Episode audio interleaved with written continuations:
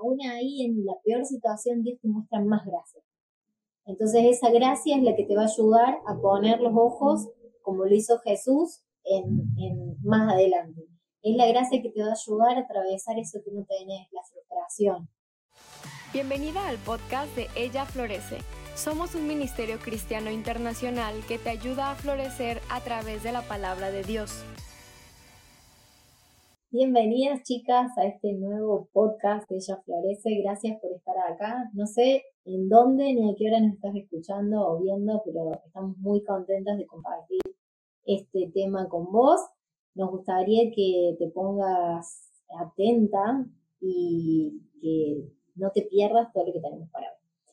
Y no estoy sola, estoy con mi querida compañera y confitriona Ale y mi amiga. ¿Cómo estás, Ale? Bien, Diana, feliz de estar otra vez grabando porque tomamos una pausa de grabar, así que estoy emocionada. Es cierto, pasamos dos meses. Sí. cuánto bueno. Qué lindo, qué lindo volver al, al ruedo de las grabaciones. Y Ale, ¿por qué estás agradecida en esta semana que tiene mucho que ver con el tema que vamos a hablar hoy? Estoy súper agradecida por una casa limpia. Pasamos un tiempo ayer limpiando después de que, porque estuvimos viajando, nos enfermamos, todo eso, así que todo estaba un desastre, así que estoy agradecida por una casa limpia. así que, ah, ¿qué tal tu Diana? ¿De qué estás agradecida esta semana? Yo estoy agradecida a Dios, porque a veces hablábamos un ratito antes de grabar, a veces uno tiene tormentas y, tiene como toda una cosa en su mente y se sienta con Dios y empieza a hablar y a desahogarse y Dios trae versículos a la memoria y su palabra y nos hace como cambiar, como poner las cosas en, perspectiva y entonces yo estoy muy agradecida por, por la presencia de Dios, de Jesús, como ese sacrificio que Él hizo para que nosotros podamos charlar en libertad con Dios. Y eso me parece algo que, que lo pierdo de vista con el tiempo, como que me acostumbro, pero cuando pasan estas situaciones que uno se sienta, es como que es hermoso. Entonces como que estoy agradecida a Dios por eso, por, por Él, por su presencia. Así que bueno, estoy agradecida por eso. Bueno, chicas, eh, le vamos haciendo toda esta introducción del agradecimiento y de, y de las situaciones que pasamos, porque vamos a hablar un tema muy importante y es cuando la voluntad de Dios te frustra. ¿Y qué tema, no? Porque eh, a mí me pasó que estaba volviendo de viaje con mi hermano y mi cuñada y veníamos conversando. Estoy por atravesar a una nueva etapa y ese cambio de, etapa me trajo mucha ansiedad y me trajo mucha frustración. Era como, eh, yo no, no, no, no quiero vivir esta situación, yo estaba bien como estaba antes. Y mi hermana me dice, pero si vos habías orado por esto. Y entonces fue como, es cierto, yo había orado por esto y ahora estoy como renegándole a Dios o, o me está trayendo crisis y ansiedad. Y yo estoy segura que esta nueva etapa viene de parte de Dios y que este tiempo es de parte de Dios. Y entonces, ¿por qué uno entra en crisis? ¿Por qué se frustra y por qué reniega y no le gusta? Entonces vamos a hablar de, esto y te animo que vos puedas pensar en aquellas situaciones que estás viviendo, que te frustran, que no te gustan, pero te pongas a pensar bien si es un tiempo que Dios ha preparado para vos o es algo de tus consecuencias y vamos a hablar de, de esto en, en este episodio de hoy. Ay, Diana, mm, me recuerda mucho lo que estábamos platicando el otro día, que acerca de que de orar, de pedirle al Señor algo y después cuando te lo da, te pone ansiosa, ¿no? Así como que me ha pasado a mí muchas veces y me encontré en esa situación recién, donde yo había pedido algo al Señor y me lo dio y después me estuve quejando, me estuve, me dio ansiedad esa situación y me, me recordaste, Diana, de cómo somos como los israelitas, que nos quejamos, que queremos, estamos así, estaban así todos tormentados, ¿no? Por estar en Egipto, ser esclavos de los egiptos y todo esto, y ya después salen y se quejan porque ya no están allá y no están comiendo igual que comían, no estaban haciendo las mismas cosas que estaban haciendo allá. Y entonces nuestro corazón es tan pecaminoso, Diana, así como que, ay Señor, ayúdanos, por favor, porque en lugar de enfocarnos en lo lindo y lo bueno y las bendiciones del Señor, nos estamos quejando y viendo lo que no tenemos. Y me pasaba como soltera, cuando estaba soltera, ¿no? Así como que quería casarme y ya cuando estoy casada encuentro otras cosas por las cuales quejarme, ¿no? Así como que mi corazón, y yo creo que el corazón de todo ser humano es uno de, de faltar de ver lo bueno que Dios nos ha dado y en lugar estamos enfocados en, en lo que no tenemos. Y obviamente sabemos que tener, enfocarnos en lo que no tenemos o a lo mejor codiciar, ¿no? Las cosas que otra gente tiene. Ah, pero mira esta persona, Señor, ¿por qué tú los bendices de esta manera y a mí no? Y, estamos codiciando, ¿no? Y, sabemos que en el los mandamientos que les da el Señor a Moisés y al pueblo, sabemos que eso está mal, ¿no? Eh, dice, no, no deben de codiciar, no codicien. Y también vemos en uh, Filipenses 2, 14 al 15 que Pablo les recuerda y les dice, hagan todo sin quejarse y sin discutir para que nadie pueda criticarlos. Mm, escuchen, la razón por la cual no debemos de quejarnos, no debemos discutir entre hermanos, digamos, ¿no? En, en, la iglesia y todo eso, es para que la gente nos vea y no digan, ay, mira esa gente de Dios, siempre se anda quejando, ah, qué qué bueno entonces es seguir al Señor si esta gente siempre se está quejando y está diciendo todas las cosas que no tienen. continúa Pablo diciendo, lleven una vida limpia e inocente como corresponde a hijos de Dios y brillen como luces radiantes en un mundo lleno de gente perversa y corrupta. Entonces está contrastando la gente que se queja con la gente que es la gente de Dios, ¿no? El pueblo de Dios. Y dice, no sean así como el mundo, no se quejen como el mundo.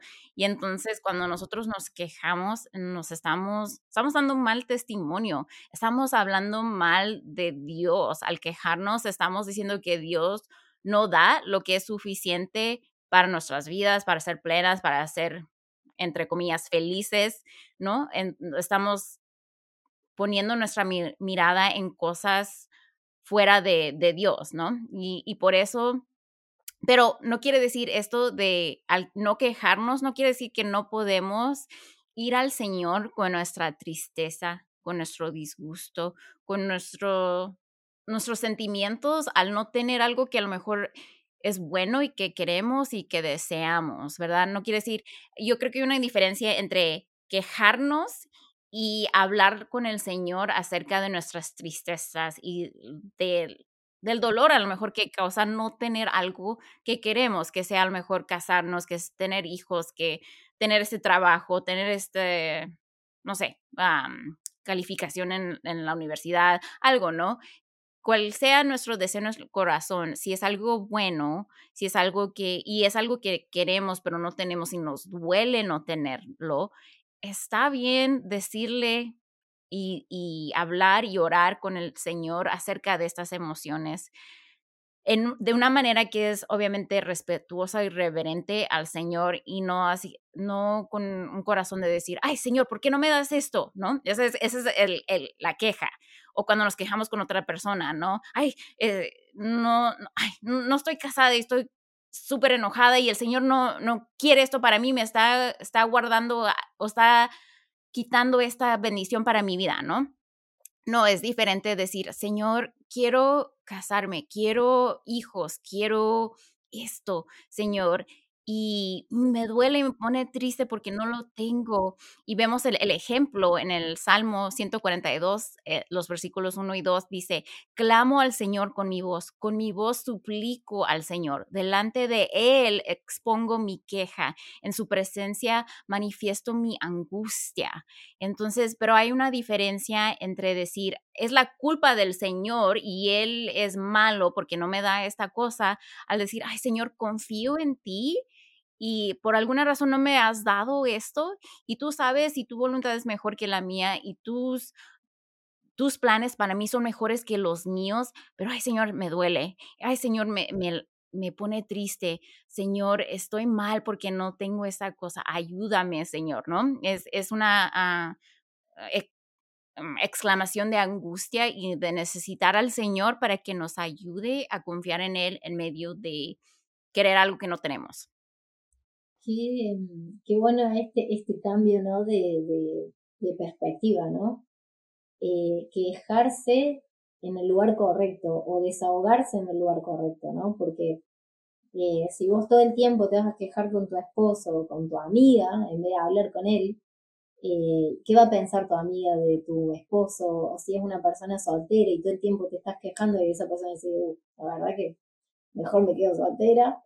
Eh, entonces, en cambio, cuando nosotros hablamos con las personas correctas o hablamos con el Señor, es como que Él nos baja, ¿no? Y nos ayuda a pensar más claramente, porque a veces la queja o, el, o la, la inconformidad empezamos a ver todo mal, en vez de accionar para ver qué cosas puedo mejorar para estar bien.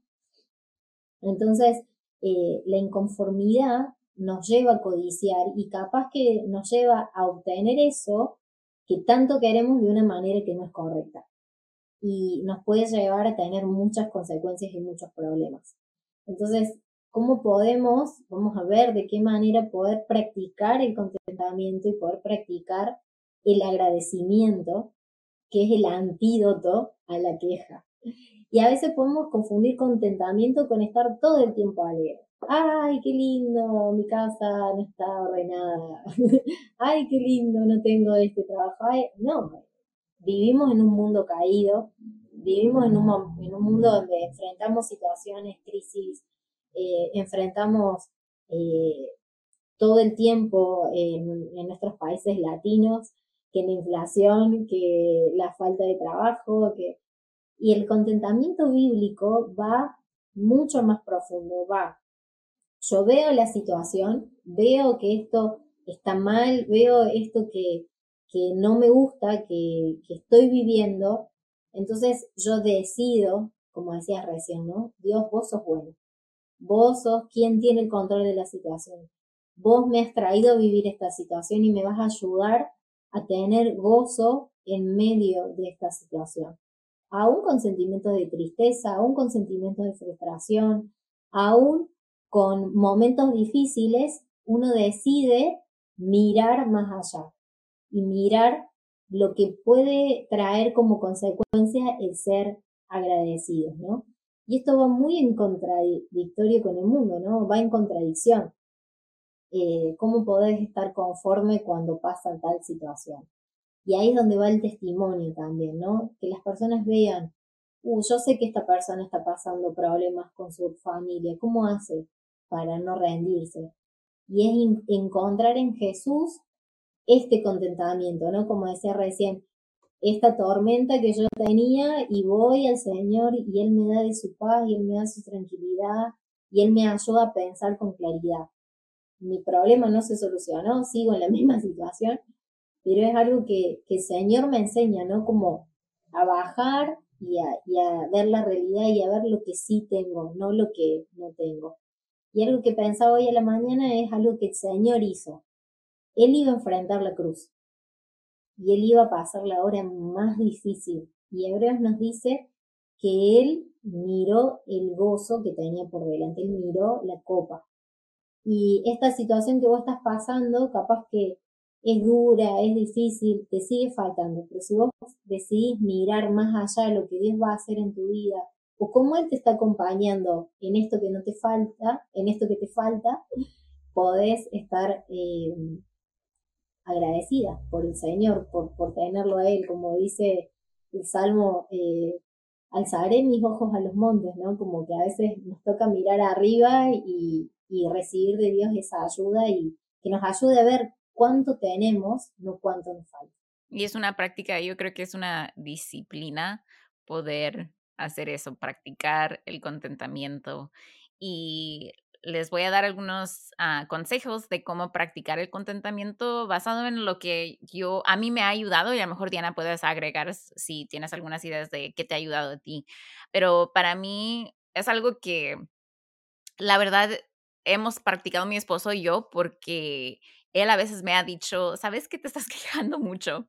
¿Qué tal si practicamos uh, ser agradecidos? Y él me pregunta, dime tres a cinco cosas o dime algunas cosas por las cuales estás agradecida. Y yo, así como que uno se frena en, en medio de su queja y se pone a pensar, ay, bueno, estoy agradecida por esto, por esto, por esto, por esto, ¿no? Y todas, si estamos en Cristo, tenemos una, una cosa tan grande por estar agradecidas, que es la salvación en Jesús. Ah, si has puesto tu fe en Jesús, tienes eso por agradecerle, ¿no? A lo mejor no estás en la situación mejor de tu vida ahorita, a lo mejor estás pasando por situaciones difíciles y todo eso, pero al final de cuentas, todas podemos decir, estoy agradecida porque Jesús murió por mí y Él tomó el, la ira del, de Dios, del Padre, por mi pecado y después Él resucitó y ahora tengo esperanza de vida eterna y él me limpia y él me ha dado un, uh, un récord, no sé si diga igual, ¿no? En, en español, un récord nuevo, limpio, que es el de Jesús, porque él vivió una vida completamente perfecta y ese récord está puesto en mi, al lado de mi nombre, ¿no? Uh, en, en, el libro de, de, de, Dios. Y entonces todos podemos estar agradecidas por eso, ¿no? Entonces a veces cuando ah, uno puede decir, ay, pero no tengo nada por la cual estar agradecida sí, si estás en Jesús, tienes esto, ¿no? También podemos estar agradecidos porque tenemos el Espíritu Santo dentro de nosotras y, Dios siempre está con nosotros y nos va acompañando y nos va guiando y nos va instruyendo. Podemos estar agradecidos por la palabra. Si estás escuchando esto, quiere decir que puedes escuchar, entonces puedes estar agradecida de, de tener la audición. Si estás viendo este podcast, tienes ojos para ver y entonces poder estar agradecido por cosas tan sencillas, ¿no? Por despertarte hoy.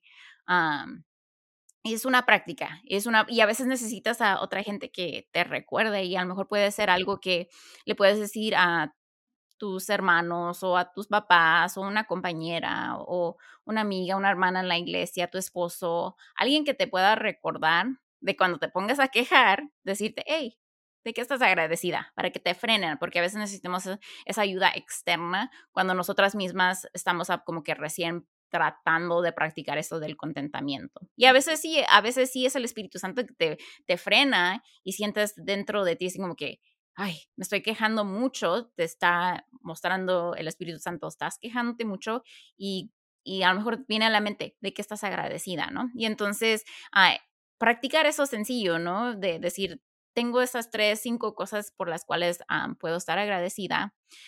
también puedes ah, estar en la palabra. Estar en la palabra nos ayuda mucho porque nos deja ver qué tan bueno es nuestro Dios. Eh, nos ayuda a ver quién es Dios por, por quién nos ha contado Él quién es y no lo que nosotros inventamos de que Dios es malo porque no me da esto. No, eso no dice en la palabra. Es tratar de, de estar en la palabra y dejar que el Señor vaya transformando nuestras mentes, nuestros deseos, para que sean conforme a sus deseos, que su voluntad sea lo que nosotros deseamos. Y eso pasa a través de pasar tiempo con Él, a través de la palabra, a través de la oración. Y eso se, trata, no, no es ah, voy a orar para que Dios me dé lo que yo quiero, es orar para que Él vaya moldeando nuestros corazones y nuestra voluntad para que sea igual a la de Él, no al revés, no es tratar de moldear la voluntad de Dios a mi voluntad, no, es al revés. Entonces, pasar tiempo en la palabra, dejar que Él nos vaya transformando y pasar tiempo en oración con Él. Y la otra cosa también, una, algo práctico, es mantener un cuaderno donde escribes todos los días o cada semana, cualquier rutina que te quede bien, las bendiciones de, de, Dios ese día o esa semana. Y es algo que yo tengo eso en, la computadora. Cada semana me siento y pongo las cosas que por las cuales estoy agradecida. ¿Por qué? Porque yo soy una persona que batalla con el contentamiento, que batalla con ser agradecida. Entonces yo sé que es algo, una de mis debilidades, y entonces tengo que esforzarme y hacer cosas para ayudar, entrenar mi corazón y entrenar mi mente a ser agradecida, porque es algo que, me cuesta. Entonces, sí, y todo esto pedirle al Señor que nos vaya a ayudar, ¿verdad? Podemos hacer todas esas cosas y hacer ah, nuestra lista de cosas para ser agradecidas, pero al final de cuentas, tú no eres la que te cambia, eh, no, tú no eres la que cambia tu corazón para que llegues de ser mal agradecida a agradecida, sino es el Señor. Y entonces pedirle al Señor que, que te ayude en esta práctica, en este ejercicio de ser agradecida, que mientras vas caminando y vas haciendo ese ejercicio de, de, ser agradecida, que Él vaya moldeando tu corazón y cambiando ese corazón pecaminoso que todos tenemos. Así que uno de mis versículos favoritos es segundo de Pedro 1.3. Dice, pues su divino poder nos ha concedido todo cuanto concierne a la vida y a la piedad, mediante el verdadero conocimiento de aquel que nos llamó por su gloria y excelencia. Y ese me anima, ese versículo me anima cuando pienso, nunca voy a poder ser una persona agradecida, nunca voy a poder hacerlo, Señor, me cuesta. Y este versículo me recuerda, pero sí puedo y sí se puede por el poder de Dios y a través de la ayuda del Espíritu Santo.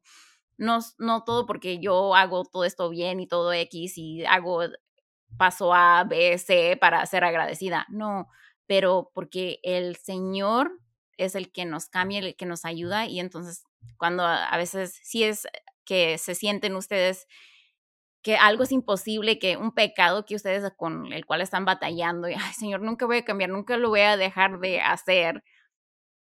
Sí se puede porque se puede a través de la ayuda del Señor y tenemos su ayuda y es lo que Él quiere, a final de cuentas, Él quiere ayudarnos a que nosotros nos veamos y actuemos y tengamos un corazón conforme a, Él, conforme a, a Jesús, igual que Jesús. Entonces, si es tu deseo querer poder ser agradecida y le pides al Señor y tú haces tu parte también, reconoce que Dios quiere lo mismo y te va a acompañar y va, va, va dentro de lo que es su voluntad y, es algo muy lindo en medio de, de, nuestras luchas. Qué lindo esto de, de yo no me va a salir, ser agradecido, me va a salir quejarme. Y qué bueno que esto es algo que, que el Señor produce y que es una decisión. Yo decido cómo enfrentar el día. Yo decido cómo, cómo voy a hacer si abro los ojos y de nuevo me siento desagradecido, fijando. Yo decido cómo voy a enfrentar ese día, qué voy a hablar, cómo me voy a expresar. Yo creo que uno de los más importantes, Ale, que dijiste es el de tener a alguien al lado, ya sea un amigo, tu mamá, tu papá, tu esposo, tu novio, porque a veces uno no se da cuenta y está todo el día quejándose.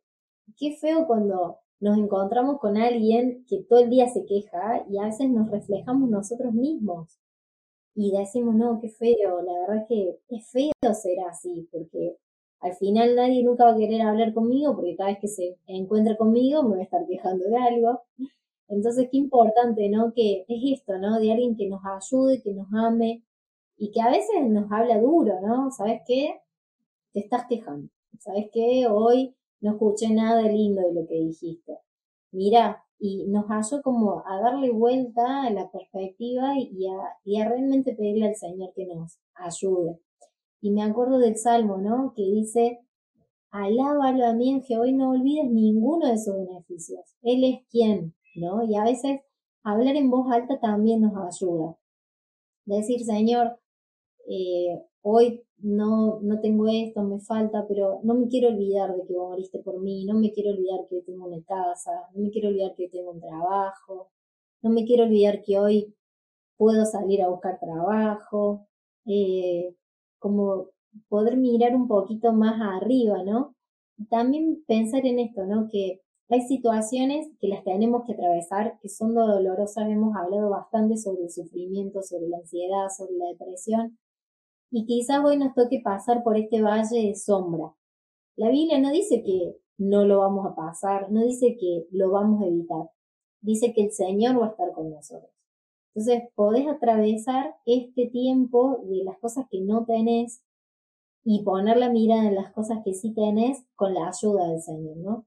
Él es nuestro, nuestro callado, nuestra, nuestra roca, quien nos toma de su mano. Es como que a veces uno tiene que sentarse y empezar a ver la Biblia, ¿no? Cómo, cómo el Señor se define a sí mismo. Esta semana estuve pensando en un versículo que dice que Dios nos muestra mayor gracia. Y yo digo, no puede ser que Dios me muestre mayor gracia, ya me la mostró toda, toda su gracia. Y justamente en el contexto es como de, de pecado, entonces como que aún ahí en la peor situación Dios te muestra más gracia. Entonces esa gracia es la que te va a ayudar a poner los ojos, como lo hizo Jesús, en, en más adelante. Es la gracia que te va a ayudar a atravesar eso que no tenés, la frustración. Pero es como, volvemos a esto, ¿no? Es la decisión. ¿Qué yo decido hacer con esto que me falta? ¿Decido vivir quejándome?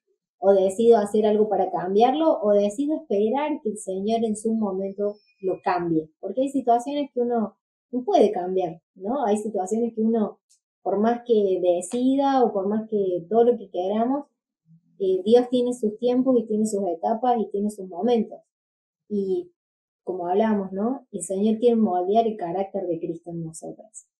Y si estás viviendo este tiempo y es por su voluntad, Él te va a dar esa mayor gracia todos los días para atravesar ese, ese valle. Así que confía en el Señor y, y pedirle que te ayude a transformar tu corazón de un corazón quejoso a un corazón agradecido. Amén. Y ahorita me estaba acordando de algo que Elizabeth Elliot dice.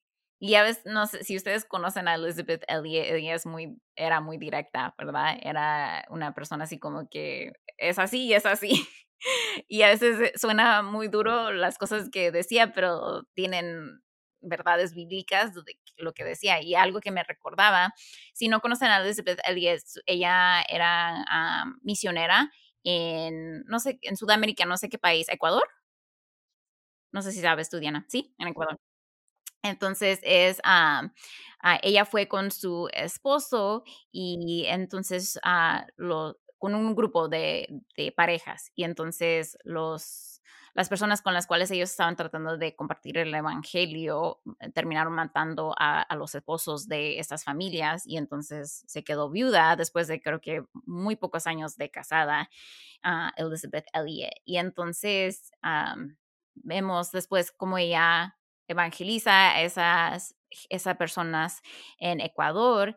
Y, pero ella vive una, ella siempre ha vivido o vivió una vida muy dura. Y entonces ella siempre decía, en lugar de quejarnos o en ah, parafraseando, ¿no? No sé cómo se dice, diciéndolo a mi modo, lo que ella decía, que ella ah, decía, cuando cosas difíciles vienen a nuestra vida o no tenemos lo que, no que, lo que queremos, debemos de, en lugar de quejarnos y hacer nuestros berrinches con el Señor, de que quiero, Señor, esto, y nos enojamos y nos molestamos y todo eso, de someternos y como que someternos y rendirnos que esta es la voluntad de Dios para nuestras vidas hoy, en este momento que nos encontramos, porque no sabemos mañana qué vaya a traer. Entonces, rendirnos cada día que si te encuentras en la soltería, si te encuentras ah, en la infertilidad, si te encuentras en un matrimonio muy difícil, si te encuentras en,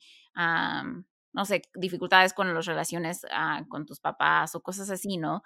De en lugar de tener un corazón así de, de quejarse y de amargura o enojo hacia el Señor, de decir, bueno, me encuentro en esta situación y esta es la voluntad del Señor para mi vida o ha, permitido que esas situaciones o estas cosas estén pasando o no pasando en mi vida. Y entonces, en lugar de estar quejándome, debo de someterme y debo de, rendirme, en lugar de, porque rendimos, bueno, damos mucha energía al quejarnos, ¿verdad?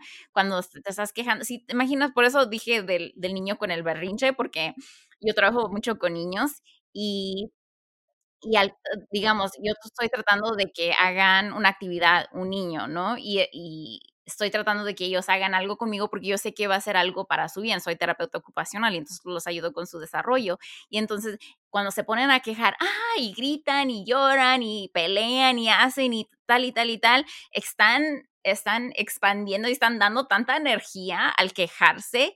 Y después cuando se calman y tal, terminan haciendo lo mismo, lo que iba iban a hacer de todos modos, porque se los pedí de todos modos, sea, como que ya al punto donde se rinden, ¿no? Y en lugar de, de pasar tanto tiempo quejándonos y llorando y, y haciendo esas berrinches, digamos, ¿no? Con el Señor, no perdamos tiempo ni energía haciéndolo es, eso y, y, rendir, no tener un corazón de rendir, decir, Señor, bueno, como decíamos al principio, confío en ti, confío en lo que está pasando en mi vida ahorita.